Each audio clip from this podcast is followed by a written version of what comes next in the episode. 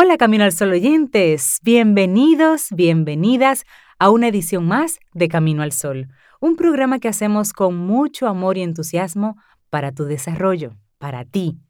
Atento, atenta, porque tenemos temas interesantes. Así arrancamos de inmediato. Iniciamos Camino al Sol. Rey, Cintia, Sobeida, todo está listo para Camino al Sol. Bienvenidos.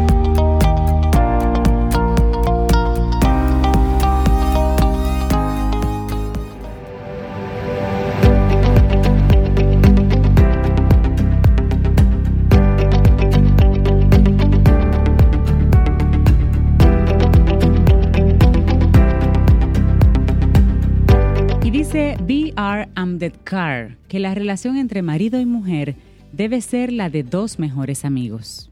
Esto a propósito del tema del día de hoy, el respeto a tu pareja. ¿Cómo muestras el respeto a tu pareja? También es la pregunta. Y nuestra, re- bueno, nuestra reflexión para esta mañana. Los valores en la relación de pareja. Y esto vamos a, a llevarlo a cualquier tipo de relación que tengas. Los valores que debemos tener en una relación. Y es que, partiendo de la base de que no existen dos parejas iguales, vamos a hablar en esta mañana de lo que nos aporta la semejanza en los valores en la relación de pareja, en una relación de amistad. ¿Cómo hace que ésta fluya entre los dos de una manera sana o no tóxica? De hecho, establecer unos valores en la relación de pareja concretos puede asentar entonces las bases para que una relación funcione de manera adecuada. Adecuada, esa es la clave. Y una pregunta, a ver, ¿qué es una pareja? Vamos a empezar por ahí. Este término pareja puede referirse a un conjunto de dos personas en una relación afectiva más o menos formalizada, que puede ser noviazgo, matrimonio o una pareja, de hecho. ¿A qué nos estamos refiriendo al hablar de valores? Bueno, los valores hacen referencia a aquellas cualidades o virtudes que caracterizan a una persona, una acción o un objeto que se consideran positivos o de gran importancia por parte de un grupo social. Dicho de otro modo, los valores serían aquellas cualidades que destacan en cada una de las personas y que a su vez las empujan a actuar de una manera u otra debido a que son parte de sus creencias. Además, expresan sus intereses y condicionan sus conductas. Y ya decía Mahatma Gandhi, tus creencias se convierten en tus pensamientos. Tus pensamientos se convierten en tus palabras. Tus palabras se convierten en tus acciones. Tus acciones se convierten en tus hábitos. Tus hábitos se convierten en tus valores. Y tus valores, ahí, estos se convierten en tu futuro. Tomamos nota. Así bueno, es. y en el estudio de Medina, 2005, en la dimensión semántica de intimidad, se observa que tanto hombres como mujeres buscan en su pareja a alguien con necesidades semejantes, compatible, con características en común, afín, con el cual sea posible la identificación y también que tengan gustos similares. Y desde una teoría instrumental de la selección de pareja, lo anterior se debe a que las personas buscamos a alguien que posea valores parecidos a los nuestros. Esa es la clave.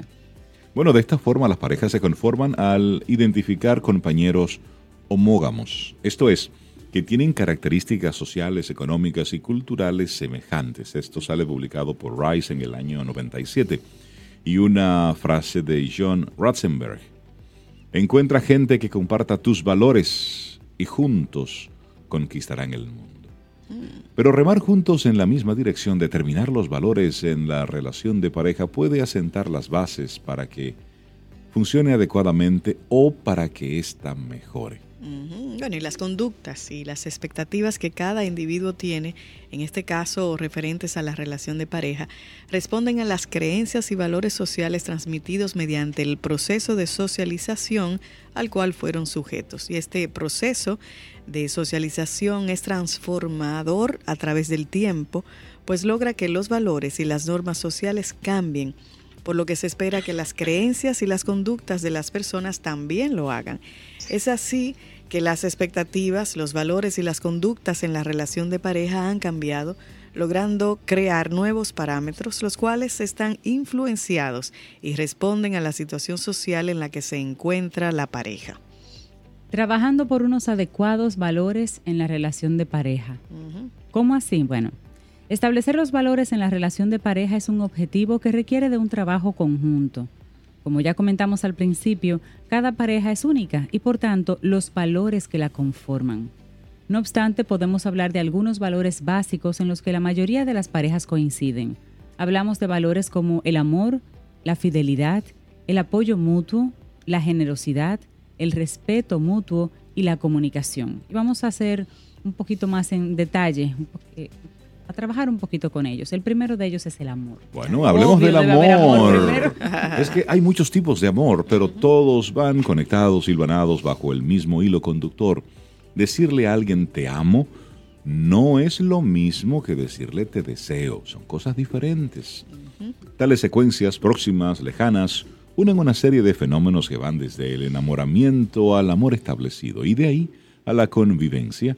Supone entonces la sorpresa de descubrir a otra persona e irse poco a poco enamorando para alcanzar una fórmula estable, duradera y persistente. Y esto es una relación de, de, pareja, de amor, pero Sucede igual con una amistad. Cuando tú conoces a una persona nueva y te llama la atención para ser amigo, amiga, pues se, da, se va, dando ese como, mira qué chévere, y me gustaría pasar más tiempo y conversar más. Claro, y disfrutar y compartir. Sí, sí. Bueno, y otro elemento indispensable también es la fidelidad y esta fidelidad va a depender del tipo de acuerdo previamente establecido que se haga en la pareja. Y cada pareja establece un tipo de compromiso. Hay parejas exclusivamente monógamas, hay otras que no.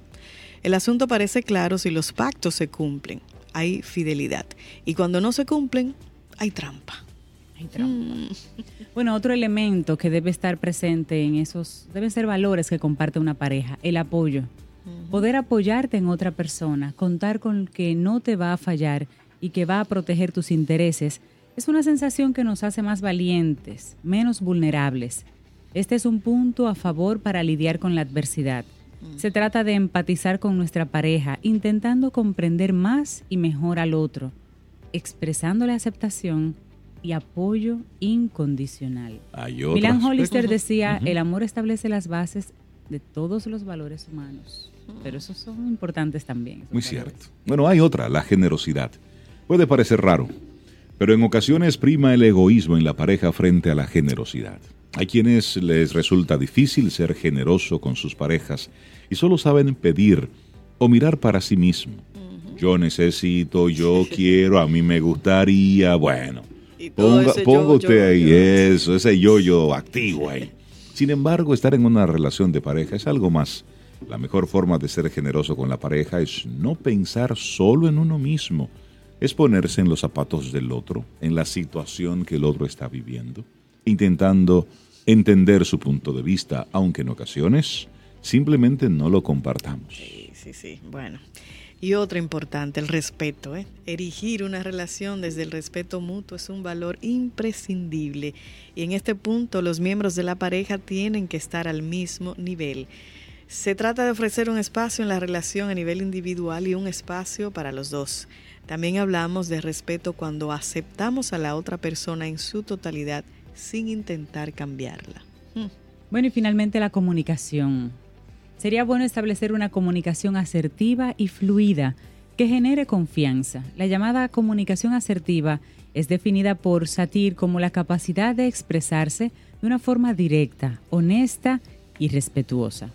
En todo caso, abrir canales de comunicación entre la pareja vendría a significar que ambas personas asuman el compromiso de compartir lo que corresponde a un vínculo, es decir, desacuerdos, logros, metas en común, necesidades, o bien desarrollar la disposición de aprender a hacerlo. Así es, la buena comunicación se ve reflejada en vínculos sanos, en respeto mutuo, en afecto, en cariño, en compañerismo. Todo eso funciona para una relación, sea pareja, amistad, no importa, una relación, una relación en base al respeto, en base a la generosidad, en base a la comunicación, en base al apoyo, la fidelidad, el amor. Son elementos, son elementos que están ahí.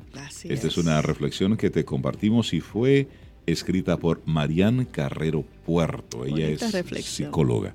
Bonita reflexión.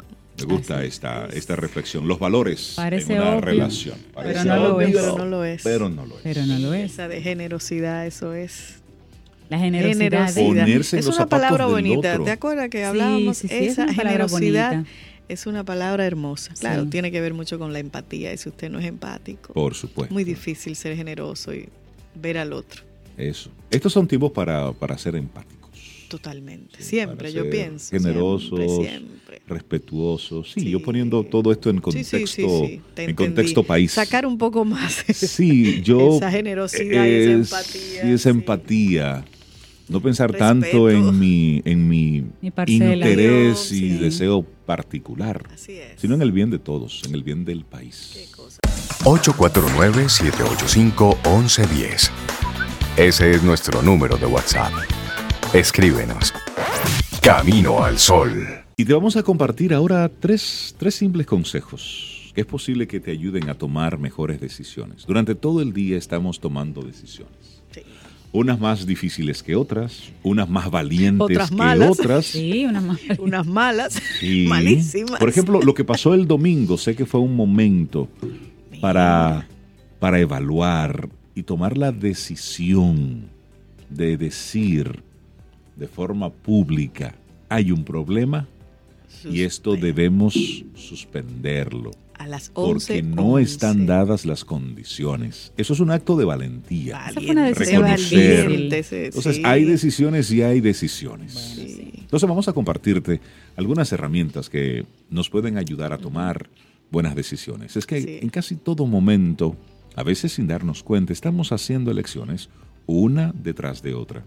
Desde la calle por la que nos dirigimos hasta lo que vamos a vestir, a comer, lo que vamos a responder. Así Todo es. una decisión. Mira, eso, hablando de la ropa, yo me cambié como cinco veces y por eso llegué un poco tarde. Que, eh, sin embargo,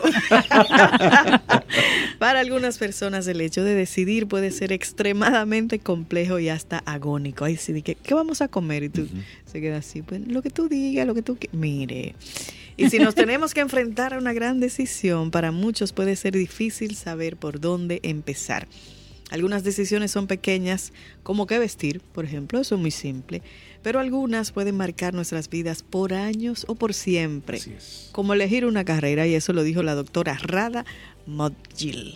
Así es. Y ella, bueno, dio tres ideas, básicamente, sobre los elementos que debemos tomar en cuenta para tomar una decisión y que es el filtro por el que puede pasar independientemente del tipo de decisión, Claro. porque son temas más bien generales. El primero de ellos te lo comparto. Enfócate en lo verdaderamente importante.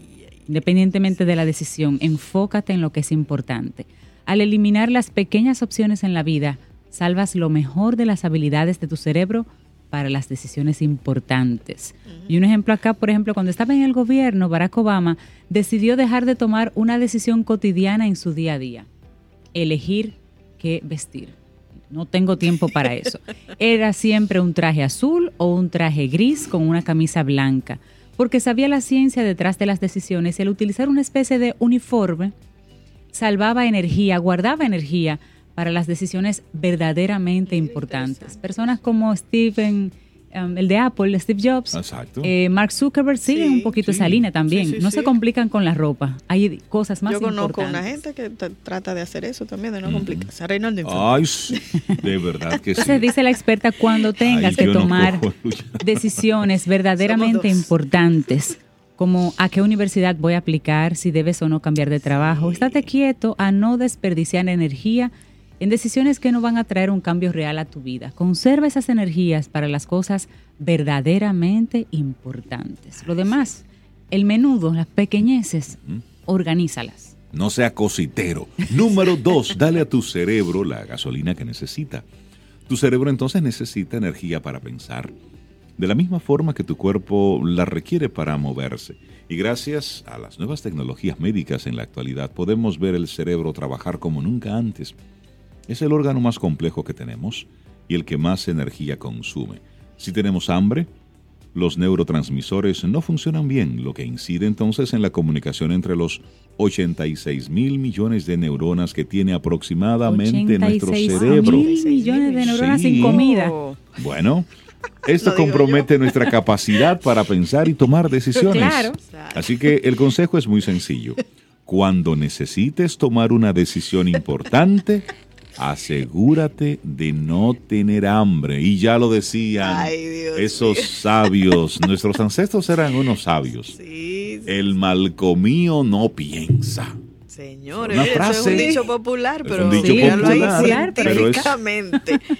Pero es cierto. Y la gente se ofendió una vez que alguien dijo eso, Sí, pero es verdad. pero el es la mal verdad. comido no piensa. Bueno, eso es Y el una agua frase- también. Por supuesto. De hecho, los investigadores muestran que tomar abundante agua, tomar un buen desayuno, bajo en carbohidratos, con cereales o avena, puede ayudarte a pensar con mayor claridad. Es decir, si usted, si usted en la mañana eh, toma un plato de yuca con espagueti, Mucha grasa, oye. eh, es decir, eso es una bomba. Ahí No usted va a pensar bien. No, eso es una Va siesta. Estar eso es para generar pero- fuerza, Eso para fuerza física, sí. pero intelectualmente usted está bobo. Si usted llega y se sienta en ese escritorio, Ay, qué tierna, sí. usted, no, bobo. Tú debes comer más o menos en función del, del trabajo físico que Por haces. supuesto, entonces productos Ya, con yuca omega con 3. espagueti, eso. Eso es una bomba. Ok. Productos con omega 3 también son un gran alimento para nuestro cerebro. ¿Dónde lo encuentras? En el pescado, en las semillas de calabaza, de girasol. Esto no significa que no puedas comer las cosas que te gustan, pero al menos trata de darles estos alimentos también a tu cerebro. Sí, para Esto lo indican los especialistas. Por eso, al momento de tomar una buena decisión, asegúrate. De Asegúrate. estar alimentado. De que esas 86 mil millones de neuronas algo. Tienen algo de qué agarrarse Bueno, para trabajar. Y la tercera sugerencia es, habla de tus opciones con un buen amigo. Y este es el último consejo, es abandonar el sentimiento de pérdida que domina tu toma de decisiones. Y eso dice la experta. El premio Nobel Daniel Kahneman pasó décadas estudiando la forma en la que los seres humanos tomamos decisiones y encontró que en los grandes momentos en que tenemos que elegir sentimos un temor sobre lo que podemos perder que es mayor que la motivación por lo que podemos ganar. Y de acuerdo con sus investigaciones, es por eso que siempre tratamos de elegir la opción más segura en lugar de la que tendría un mayor impacto positivo en nuestras vidas. Y Kahneman solía dar una recomendación muy interesante para vencer este miedo a la pérdida. ¿Cuál era? Pregúntale a un amigo que sea lo suficientemente honesto para decirte cosas que tal vez no quieras escuchar. Ese es muy bueno ese Y consejo. ella sugiere, me encanta, Sí. que un amigo que sea objetivo en sus recomendaciones puede ayudarte a identificar la mejor decisión, principalmente porque ellos no están influenciados Ajá. por la sensación de temor a la pérdida que Claro, tienes tú. Exactamente. Y hay sí, que sí. vivir con la decisión que tomes, por lo tanto, al final, la decisión siempre será tuya. Es decir, tienes que vivir con las consecuencias de esa decisión que acabas de tomar. Entonces, la próxima vez que tengas que tomar una decisión importante, libera tu mente de decisiones importantes. Es decir, aligera, aligera tu mente. Dale una buena gasolina a tu cerebro para que funcione. Y luego consulta con un amigo que se preocupe más por tu futuro que por tus temores. Y ahí, ojo, no podemos hablar de todo con todos. Siempre lo es decir, decimos. de acuerdo al tipo de decisión, Claro. elige con qué persona vas a hablar sobre eso. Si tiene un componente financiero, pues busca a una persona que de una forma u otra tenga una visión financiera, empresarial. O si tú tiene que sientas que, ver- tiene un buen manejo financiero si tiene que ver con algo personal, bueno, pues busca esa, ese amigo, esa persona que tú ves de repente como un modelo que te Correcto. pudiera dar algún tipo de ayuda. Correcto. Porque esa, esa última eh, palabra pues tiene mucho peso en la decisión final. Al final usted es el que va a tomar su decisión y debe ser así. Claro, claro. Pero es bueno que te es bueno Claro. que te ayudes. Bueno, número uno, enfócate en lo verdaderamente importante. Número dos, dale a tu cerebro la gasolina que necesita. Esto es, aliméntate adecuadamente. Y número tres, habla de tus opciones con un buen amigo. Estas son tres sugerencias, tres simples consejos para ayudarte a tomar mejores decisiones. Así es. A veces una buena decisión es la más difícil de las opciones. Y todo pero el día, como decía Reinaldo al principio, estamos tomando Y decisiones ojo, toda la vida. Y una vez la tomas, vive Ya. con ella. Ya, lo he hecho pecho y seguimos. Asuma Lo- consecuencias. Lo, importante es que te tomes el tiempo para pensar en esa decisión. Así es. Que no sea la ligera. Y luego, no hay decisiones buenas ni malas. La decisión que tomas la hiciste en base a la información que tú tenías en ese momento. Así es. Que al otro día pueda ser diferente. Y tú te plantees, wow, pero yo lo hubiese hecho así. Bueno, Bueno, ya Bueno. pasó. a lo hecho pecho. Pechito.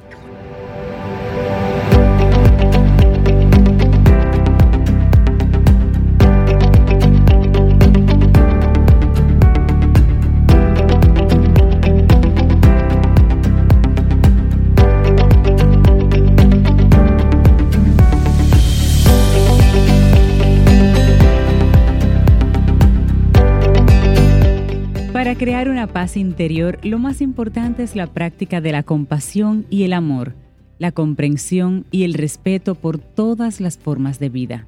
Esto para crear una paz interior. Una frase de Dalai Lama. Damos los buenos días, la bienvenida a una persona que yo quiero mucho, que siempre anda por aquí. ¿Tú lo que- quieres mucho? Sí, yo lo quiero mucho. Se Es- parecen Es mi ustedes amigo, ahora, ese ¿eh? es mi enllave. Esta barba blanca de ustedes dos. Bueno, es que las batallas. Es que nos ofrecieron un ¿Van papel a en una alguna- Nos ofrecieron un papel ahí en una Ah, película. ah, yo sabía que y tenemos que ser los mellizos santo y domingo. Néstor Esteves, comunicador, buen día, ¿cómo estás, amigo? Buenos días, especial abrazo para ustedes. En este martes así, ¿verdad? Como de resaca todavía. No, martes, martes de expectativa. ¿De resaca todavía? Sí, no, no digo de resaca No, porque no, esto ha sido como una especie de borrachera, ¿verdad? Bueno, a- Sí. ayer fue un lunes brujo, ¿no? Ah, sí. ¿Un lunes qué? Brujo. Bru- Sí, como que la gente no sabía. La gente estaba hasta hablando bajito ayer. Estoy diciendo que esto es una especie de resaca. Sí, esto es una especie de borrachera, resaca, todo mezclado. Ayer recibo yo un meme en la noche. Sábado sin romo. Domingo sin elecciones. Lunes sin luz. Tengo miedo del martes. cosa? Y hoy es martes. No, Bueno. a- además, y ustedes lo destacaban al, al comienzo del programa, día con todo y eso, pero qué intenso el día de ayer, Sí, sí. cuántas cosas. No, que sucedieron cosas importantes. Sí, cuántas Es cosas. decir, habla el presidente. Sí. Que eso no sucede siempre. Es decir, pero por Eso otro es un lado. privilegio escucharlo. Sí, pero por otro lado, la Junta entonces establecía la nueva fecha. También un Exacto. momento importante. Hacía mucho que no teníamos un apagón general así, que de pronto todo el mundo como... Ayer había una 24, pregunta, ¿y qué es que la 24 gente ya horas no tiene inversor? intensas. Porque, Ve- 24 horas con, con, con alta pero intensidad. antes eso era normal, Sí, un apagón y todo el mundo se quedaba, ay, se, Sí. se fue la luz y ya, bueno. Pero ayer todo el mundo Llamaba la atención ese inmediatamente. De hecho, Sí. ayer en la oficina, algunos de los chicos decían, me voy temprano porque no hay luz. Decía, pero... Pero- y no se sabe Este lo que puede cuento se pasar, ha ¿verdad? cambiado. este cuento se ha cambiado. Jóvenes, recojamos esto para hablar un poco. Sí, favor, Sí, Néstor. ustedes quieren que sigamos así de ese modo. Mucho cuidado. ¿eh? Hoy vine a hablar de un botón cerquitita del corazón. Ey, Y esto suena así como San Valentinesco, que a propósito, San Valentín ¿Que anda también, ahí también un poco pasó así, San Valentín, ¿verdad? En medio neto y qué viene y qué habrá y cómo es la cosa. Y pasó como medio disimulado también. Y por eso se me ocurría este título que suena un poco así como a San Valentín, porque a propósito, eso de trancar el amor en un solo día, eh, como que, ¿verdad? No, ¿y por qué? Eh, eh, ese amor sí es chiquito, ¿verdad? Un día ya. que cabe así nada más en un día. Entonces, bueno, y si ese es el día del amor y los otros son del desamor o, de que, o del odio, en el peor de los casos. Entonces, pero bueno, ok, ha pasado San Valentín y ha pasado así con, ese, con ese nivel de disimulo por el ambiente preelectoral. Eh, preelectoral que ahora se ha extendido. Entonces la idea en principio es que hoy ya uno, ya pudiésemos acá estar como felicitando a los ganadores en el proceso del pasado domingo y hablando ya como de planes concretos por esto de que se había previsto. Ya un panorama un poco más claro para Todo, mayo. todo muy claro, todo muy claro, pero seguimos en nebulosa. Sí. Es más, hasta la naturaleza, porque hoy el día también el sol se ha estado un poco remolón, ¿verdad? sí, sí. Eh, para llegar. sol, ahora ahora se está nublando. Sí, se ha quedado Sí, así. sí, Pero sí, bueno, en medio de todo eso, eh, vale que, que orientemos ciertas cosas. Porque cuando estamos completamente perdidos, no importa entonces a qué lugar se llegue. Ya se llega, ¿verdad? sí, exacto. Sí, pero ¿cuánta falta hace en medio de toda esta nebulosa que orientemos cosas? De ahí lo de ese botón eh, cerquitita del corazón. Y esto quiero reconectarlo con lo que hablamos en mi pasada visita al programa. Recuerden que la pasada visita era más o menos mediado de enero y en ese momento estaba invitando a que revisáramos qué tal iba la cosa, porque no es que hacemos un plan para el año y en diciembre tenemos los frutos, no, es que en cada jornada lo que tú estás haciendo debe estar necesariamente conectado con ese propósito que tienes. Claro, claro. En consecuencia, andar revisando y revisando desde el inicio, es decir, dando el adecuado seguimiento, no te lo va a asegurar, pero te aumenta grandemente las posibilidades de Por que supuesto. obtengas lo que pretendes obtener. Sí. Entonces, esto del- de, de- de este botón cerquitita del corazón, quiero conectarlo con aquello que hablábamos en, en el pasado encuentro. ¿Y por qué un botón cerquitita del corazón? Porque dice el saber popular, y yo le creo, que para muestra es suficiente con un botón. Un botón. Sí. Entonces hay una muestra que me ha impresionado muy gratamente y digo, ¿y cómo no compartirla en Camino al Sol? Y está cerquitita del corazón del país, que es la Cordillera Central. Visité recientemente Las Calabazas. Es un lugar que está al sur del pobladito del casco urbano de Jarabacoa. Y en las calabazas hay un botón que debe ser difundido. Hay un botón que sirve como muestra de cómo cuando se emprende, de cómo cuando se toma la decisión, de cómo cuando tenemos visión esclarecida y nos unimos, cómo logramos avanzar. Estoy hablando de sonido del yaque. Y no, yaque. y no estoy invadiendo eh, el rol de... De Milka. No, de Milka, no, no, no, mucho cuidado. Mis respetos y admiración, Milka, por estar un poco penetrando en tu terreno. A ti te toca hablar de, de, de- de promover el turismo, fomentarlo, todo eso, ¿verdad? Sí. Pero hoy solo quiero enfocar esto desde nuestro ámbito, desde el ámbito de la comunicación, que es lo que suelo abordar acá. Y sobre todo de un tema del que acá no he hablado, digamos, eh, lo habré referido así en algún momento, eh, es una de nuestras áreas de trabajo, la comunicación para el desarrollo. Y vale hacer una parte que un poquito más adelante pienso hacer eh, al respecto si nos alcanza el tiempo. En las calabazas de Jarabacoa hay un lugar turístico, por así decirlo, ecoturístico, podríamos llamarle, eh, que se llama Sonido del Yaque. Sí, lo había oído mencionar ya. Es resultado del emprendimiento de dos organizaciones. La Unión Las Mercedes, que es un grupo de 18 agricultores, y el Centro de Madres, que tiene 20 mujeres. Entonces, Centro de madres. Sí. Ay, Ah, pero yo tengo que dejar a Jarabacoa. hay un centro de madres. Entonces son dos organizaciones Sí. comunitarias. De eso se trata. El centro de madres se llama La Esperanza.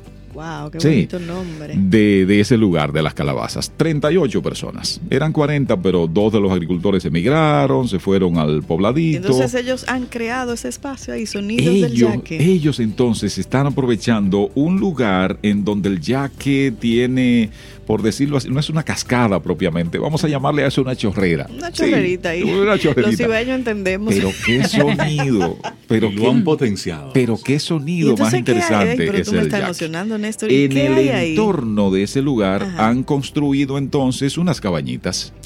Wow. Unas cabañitas que inicialmente estaban techadas de cana incluso, pero ya con apoyo, con ayuda, han logrado ir mejorándolas. Y las han mejorado. Una de las mejoras que han hecho es cambiar la cana por alucín, Ok. y los baños los han acondicionado muy bien, losetas, agua fría y caliente, tiene todo eso. Y está al lado de ese lugar del yaque, estoy diciendo, con una especie de serenata permanente. O sea que yo lo estoy si buscando tú estás echando, si tú estás echando una, una pavita, tienes la serenata. Ay, si es en la ay, noche, ay. tienes la serenata, porque es permanente ese sonido. Sí, y por eso lo han llamado sonido del jack. Ahora, ¿dónde está la virtud de este tema y por qué vengo a hablar acá de este botón eh, de muestra que está cerquitito del corazón? Número uno, personas humildes, personas sencillas de una comunidad rural que decidieron emprender y construyeron estas cabañas en ese lugar y han ido mejorándolas. Ahora, ¿cuáles otras virtudes tiene este, eh, este emprendimiento, este botón de muestra? La energía que se usa no depende para nada de, de norte. Ellos han tomado agua río arriba, que la traen con una tubería que mueve un dinamo. Y esa es entonces la fuente de energía para todo el proyecto. Wow. Lo que ahí se consume es producido por los agricultores que pertenecen a la organización. Las atenciones a los visitantes son ofrecidas tanto por mm, las damas del centro de madres como por hijas y, y los hijos también de, de esas familias de la comunidad. lindo. Cuando me tocó visitar, yo procuro ir a lugares de, de ese tipo eh, cuando no van muchas personas. Entonces cuando me tocó visitar éramos muy pocos los huéspedes. Y cuando se da esa situación, que son muy pocos los huéspedes, no se usa la cocina y el restaurante del proyecto. No, hay una de las integrantes del centro de madre que es la encargada de cocinar en su casa Y, de lo que ella cocina en su casa, entonces te lleva al- a la cabaña que tú estás ocupando. Es una cabaña que está habilitada, una, en mi caso, una, una cama grande, un camarote, eh, su baño, un closecito que le han preparado también ahí, y una especie de galería, balcón eh, que tiene. Y en esa galería, balcón, te tienen una mesita tipo comedor a donde te llevan ese alimento. Entonces ya, con eso Entonces, resuelto. Con esa comida cocinada. Esta así como- señora llega y llega temprano y le pregunta, oiga, de almuerzo yo estoy pensando en preparar tal y cual cosa. Ahora usted me dice, si eso no le parece bien, entonces ¿qué le gustaría almorzar? Saca la carta, es por antojo que uno Eso es mucho con, eso es mucho con demasiado. Es así, es así. Ay, Y mi- y mientras Entonces, tanto, sigue ahí el, Ah, no, el por soundtrack supuesto. va sonando. Sí, el soundtrack. Eso Eso, no es para. permanente, permanente. Ay, esa esa terapia, ¿eh? Eh, eh, eh, eh, esa terapia del yaque. Del yaque, y cuando estamos hablando del yaque, si me está escuchando algún montecristeño o algún santiaguero, eh, está pensando, bueno, sí, eso todo sucio, ese abandono. No, tú te la quieres tomar el agua en este lugar. En este tramo. Completamente cristalino, completamente cristalino, porque estamos hablando de una comunidad al sur de Jarabacoa. Sí. Es camino hacia Manabao. Eh, Ok. Bien, llegando a un lugar muy conocido, de hecho publiqué algo en redes ahí reciente, eh, La Cortina. Sí. La Eh, cortina. Exactamente, bien cerquitita, un poco yendo desde Jarabacoa hacia Manabao y la ciénaga, eh, la ciénaga de Manabao, Bonito un eso. poquito antes de llegar a la cortina. Ahí está el lugar del que, del que estoy Y qué hablando. espectacular esa historia, Néstor, porque ellos no han esperado que ningún gobierno, ninguna institución vaya en su ayuda. Eso es lo Ellos importante. dijeron, ¿qué tenemos aquí? Aparte de gente buena. Exactamente. ¿Qué recursos? ¿Qué, qué podemos Y- y- organizar y, la- organizarnos? La colaboración en una comunidad. Así Eso Y de, es y de hecho, cómo han avanzado, eh, digamos, de manera muy significativa. Ya ellos llevan 20 años con 20 este, años. con este proyecto. Entonces, ¿cómo viven detectando oportunidades de mejora permanentemente? Viven detectando esas oportunidades. Gracias a detectar esas oportunidades, me contaba una de las damas con las que tuve oportunidad de hablar, que ahora hay un proyecto de la JICA. La JICA, la Agencia Japonesa, para la Japonesa. Cooperación Internacional, está apoyando diversos proyectos que tengan que ver con turismo comunitario. Entonces ahora la JICA va a apoyar y gracias a ese apoyo van a construir más cabañas entonces para tener más capacidad todavía. Y hay otras mejoras que van a seguir haciendo. Entonces, ¿qué ocurre con Ay, yo esto? voy para allá. ¿Qué ocurre? Es un tema virtuoso. Número uno, esta historia de cómo han emprendido y de cómo han emprendido personas sencillas, personas humildes, Sí. personas de, que, que habrán tenido hasta poco eh, hasta poca oportunidad para estudiar, digamos, se habrán quedado con los estudios primarios. Entonces, ¿cómo estas personas han emprendido? Ahora, ¿qué pasa? ¿En dónde está lo virtuoso de esto? ¿Cómo se genera empleo en la comunidad también? Claro, claro, claro. Porque esas personas, es decir, no solo te atienden, no solo eh, se entregan y te acogen de ese modo, no, hay toda una dinámica. Venden, por ejemplo, eh, productos, manualidades, productos elaborados por las mismas personas de la comunidad. Hay un lugar para estacionarse y ese lugar es de una de las personas de la comunidad. Entonces ya ese, esos ingresos van a aquella esa persona. Cuando vamos y pagamos por estar en el lugar, por cierto, súper cómodo, eh, súper cómoda es la tarifa. Entonces, cuando vamos a ese lugar, los beneficios incluyen el pago a quienes ofrecen su, su mano de obra, a quienes ofrecen su fuerza de trabajo. Ahora, lo que de ahí queda va a las organizaciones tanto a la Unión Las Mercedes de los agricultores como a la Esperanza del Centro de Madres. Y van a los fondos de las organizaciones. Y con los fondos de esas organizaciones, entonces continúan las actividades del proyecto. Para poder Continúa expandiéndose el proyecto. Ay, cabeza. Dígame usted si no es algo virtuoso. Claro. Dígame usted si no es un botón que desde otra comunidad rural que vea en esto eh, Un caso de éxito, un, un referente, experiencia, por supuesto. un caso de éxito, hasta tú que eres profesional. Eso inspira. Y te pierdes y dices, oye, que no aparece un empleo. Entonces, oye, ¿cómo tú tienes la oportunidad también de emprender de esta manera? Y de emprender en pequeñito. De emprender en pequeñito. Y de emprender en comunidad. Y de emprender en comunidad, es decir, en la medida que tú te puedes vincular con alguien, que le tiendes la mano a alguien, que le pides a alguien que él te tienda la mano, alguien te va a decir que no, pero aparece otro que te dice que sí. Entonces, ¿cómo podemos crecer? ¿Y cómo podemos crecer juntos? Y podría preguntar a alguien, ajá, ¿y esto qué tiene que ver con la comunicación? Bueno, número uno, lo estamos poniendo en común, lo estamos poniendo en común. Y lo estamos poniendo en común por identificarnos, es decir, este propio proyecto, eh, Camino al Sol, marca esa diferencia. Es poder hacer un aporte para que a las nueve, cuando concluya el programa, alguien diga, sí, me quedé con esta idea. Exacto. Hoy me quedó por lo menos esta idea, y estoy hablando de Claro. una idea, ¿eh? Pero cuántas ideas, dependiendo de cuántos colaboradores vengan cada día o cuál tema traen ustedes para la reflexión, es decir, cómo estamos haciendo ese aporte.